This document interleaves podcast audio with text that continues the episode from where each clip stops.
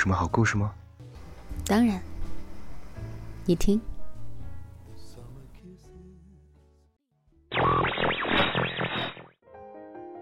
嘿，小耳朵们，欢迎来到桃子的小屋。初恋往往是一个人在一生中最特别的一段情感经历，它或是刻骨铭心、轰轰烈烈，或是自然而发、平平淡淡。但究竟什么样的恋爱才算是初恋呢？是萌发于最早的暗恋爱慕，来自于单方面的默默关注，还是双方一起身处其中，拥有共同回忆？相信每个小耳朵都会有自己的答案吧。不管是暗恋还是与对方相恋，初恋往往都会有那么一件承载着他的一个纪念品。也许是一件白衬衫的触感，让你仿佛又回忆到了在单车后座上头靠在他背后的感觉。也许是一双旧旧的球鞋，让你眼前又浮现了第一次见到的球场上活跃的身影。也许是一条粉色的围巾，直到现在还能够感受到它的香味儿和温度。自由幻想手游即将在上海七月三号开馆的初恋博物馆，里面就有着许多关于初恋的物件。每一件物品背后都藏着一段美好的回忆。感兴趣的小耳朵们都应该去看一看，也许你会在那里重新唤醒自己记忆中最美的那段青春。今天桃子要分享的故事。自然也是和初恋有关。这个故事来自于一位听众朋友的分享。这是关于他记忆中懂事之前、情动以后的美好定格。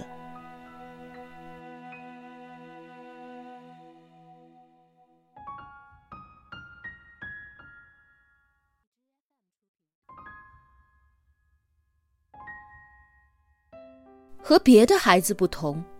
我的初恋来得很晚。我从小家教就很严，老妈一直致力于把我培养成一位气质型淑女。从小跟我说的最多的话就是：女孩一定要自爱自重，要多多的提高自己的素质涵养。每个年龄段就要做这个年龄段该做的事儿，好好学习。其实老妈的意思我都懂。女孩子一生还是要靠自己，所以在我的中学时代，努力学习在我看来就是我的唯一使命。意想不到的是，在那样的年纪里，那样的我，也曾邂逅一段难忘的恋爱记忆。在旁人眼中，我是个不折不扣的超级学霸，少言寡语，严谨认真。是我给别人留下的印象，也是因为这样的性格特质，让我和同班同学的交往并不顺畅。同性如此，就更别提异性了。社交方面，我的情商为负数。我曾以为我的青春就这样一直与冰冷的试题为伴，然而他的出现，点燃了一个少女对于恋爱最炽热的向往。我常常羡慕别人有各种各样的超能力，有一种超能力叫做勇气，我却没有。我多想大大方方的站在他面前，幻想着说出那句话后与他温柔的对视，但是现实的我却只能远远的站在球场外，假装不经意的去捕捉他的身影。就这样吧。我心里的那个声音不断的提醒我，不要试图继续无谓的妄想。久而久之，我也逐渐接受了早已注定的结局。我一如往常的按时上课。那一天，阳光的温度有些不同。我打开课本，一封信纸引起了我的注意。我小心翼翼的打开阅读，读完了这封情书，我那加速飙升的心跳久久无法平息。大概幸福就是这样，你喜欢的人，也恰巧喜欢你。冷静之后，我又不合时宜的想起了老妈多年来的教导。我在爱情与学习之间难以抉择。后来，我避免与他直视，避免与他接触，收发作业我也尽量避着他。感觉自己变得越来越不像自己。不可否认，那就是我的初恋。那个时候，我心事重重，毫不掩饰，爸妈的关心也变得格外频繁。每当困惑的时候，我都会把那页情书拿出来重新读一遍。信里的文字仿佛在信纸上跳动，每个字的每一个笔画，都好像拆开来在纸上重新排列组合。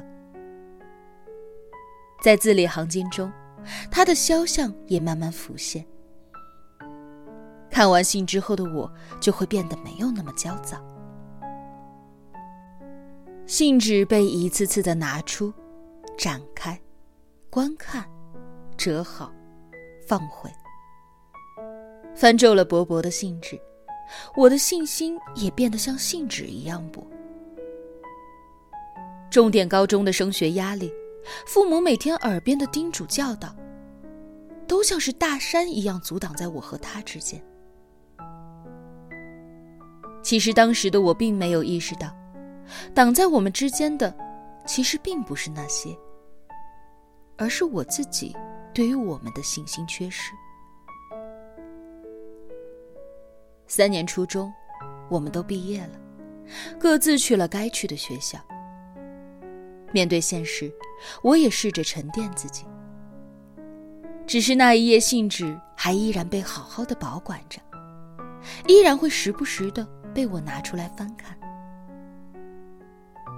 那封情书变成了那段感情仅存的唯一物证。后来每次听到“初恋”这个词，我的脑海里总会浮现出那页情书。男孩的脸庞随着岁月变得逐渐模糊，只是那封情书里每一个字，却依然停留在脑海，提醒着我那段青葱年少。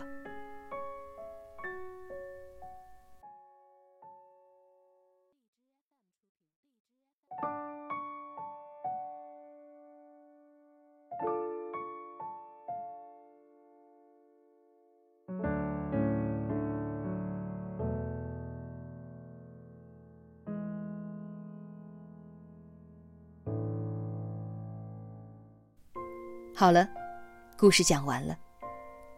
张嘉佳说过：“初恋是一个人的兵荒马乱，许多细小的情绪和微妙的感受，只有当事人能够理解。但是，初恋也不只是一个人的事，它是关于两人共享的一段青春。很多时候，身在故事当中的我们，看得并不是很清楚。”初恋这件小事里有这样的一段台词：在我们每个人的内心深处，都藏着一个人。